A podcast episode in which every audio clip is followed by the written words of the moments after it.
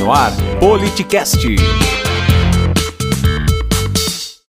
Eu não vou me calar diante de pastores e de igrejas que para apoiar, não tenho nada contra se você votou no presidente que aí está, não tenho nada contra se você votou no outro que perdeu, não, tenho, não quero nem saber em quem você votou. O voto é secreto, é livre e é democrático, e você exerceu a sua obrigação e o seu direito de cidadão. Não é disso que eu estou falando, mas eu não posso me calar e eu não vou me calar com pastores e igrejas que para apoiar candidato faz arminha com a mão.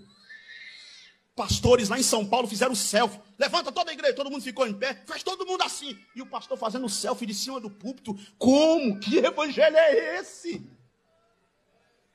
Que evangelho é esse? Eu não posso e não vou me calar diante de uma igreja que transforma a frase diabólica bandido bom é bandido morto em frase sagrada. Essa frase não é sagrada. Nunca foi. Essa frase não é de Jesus. Bandido bom é bandido morto? Não, não.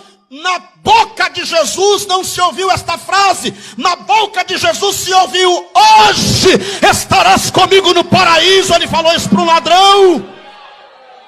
Eu não posso e não vou me calar. A igreja foi colocada na terra para ser base de amor, fonte de amor. Eu sou de um tempo da Assembleia de Deus que os crentes, mesmo sem saber ler, que pastores que não tinham teologia, que pastores que não sabiam pregar direito, mas saíam na rua dizendo: Jesus salva bandido, Jesus salva prostituta, Jesus salva ladrão e Jesus salvava mesmo.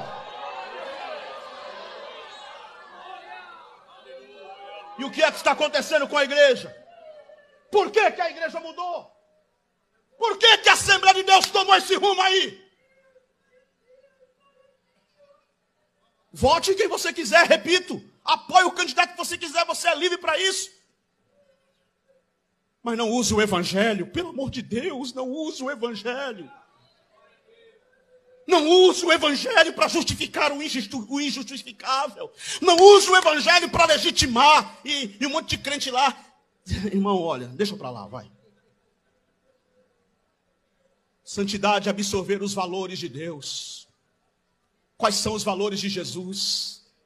Para quais valores Jesus viveu e morreu? Ele andou entre, entre escória da sociedade ele foi em festa de pecadores, comeu e bebeu com eles, e foi chamado de comilã e beberrão, amigo de publicanos e pecadores.